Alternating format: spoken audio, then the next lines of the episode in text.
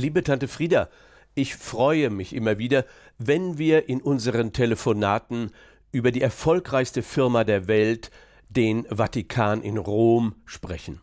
Seit Franziskus den Job hat, bist du ein Fan von dem Argentinier. Du bist begeistert davon, dass er im schlichten Fiat herumfährt und seine Aktentasche selbst trägt. Franziskus, so schwärmst du mir vor, wird es schaffen, so richtig in dem verstaubten Vatikan aufzuräumen. Liebe Tante Frieda, ich will dir deine Begeisterung für den flotten Franziskus nicht ausreden, aber ich gebe zu, dass ich den Theologiespezialisten, den Bestsellerautor und gebürtigen Bayer, den Josef Ratzinger, der sich als Papst Benedikt XVI. nannte, für einen viel cooleren Typ halte. Warum? weil dieser Ratzinger mit seinem Rücktritt als Papst eine Revolution in der Firma katholische Kirche in Gang gesetzt hat.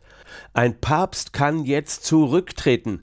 Es reichen ein paar Zeilen auf Lateinisch, und aus dem berühmtesten Diener Gottes ohne Arbeitsvertrag ist ein emeritierter Beamter mit Pensionsberechtigung geworden. Das war vorher undenkbar. Natürlich hat Franziskus das längst geschnallt.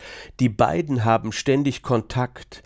Die bescheidene klosterähnliche Villa mit 450 Quadratmeter vom Altpapst Benedikt, der sich auch Bischof von Rom AD nennen könnte, liegt direkt schräg hinter dem Petersdom. Was manchmal in den Medien über Franziskus und Benedikt steht, ist vollkommener Blödsinn. Das sind keine Gegner und Benedikt ist kein Parallel- und Gegenpapst, sondern das ist eine moderne Doppelspitze im Vatikan. Den einen umgibt die Aura des theologischen Denkers, der während seines Studiums gerne geheiratet hätte. Und der andere, der Fulltime-Papst und CEO vom Vatikan, Franziskus, gibt den Volksnahen, der dann schon mal in seinen Ansprachen improvisiert, ein paar Formulierungen raushaut, die dann so richtig die Kardinäle in Rage bringen. Liebe Tante Frieda, das durchschaust du nicht. Das ist ein raffiniertes Spiel. Das ist das Papstmodell der Zukunft einer in Rente im Hintergrund und der andere vorne auf der Bühne, der CEO, wie im richtigen Leben. Jeder Top-Manager hat einen Berater im Hintergrund, jeder Politiker auch.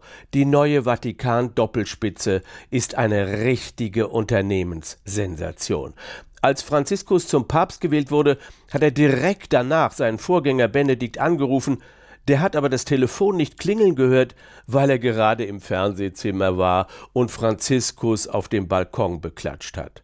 Franziskus und Benedikt. Das ist wie die Doppelspitze bei Real Madrid oder beim FC Bayern. Und wenn Franziskus von der Superbürokratie im Vatikan, von den intriganten Kardinälen und Bischöfen die Schnauze voll hat, dann kann er jetzt auch in Rente gehen. Das Modell steht jetzt jedem Papst offen. Und dann haben wir vielleicht demnächst einen Papst im Amt und zwei in Rente. Dann ist es wie auf dem Bau. Einer ackert und zwei schauen zu. Liebe Tante Frieda, ich hoffe, du glaubst nicht mehr alles, was aus dem Vatikan kommt. Es grüßt dich, dein Neffe Bernd.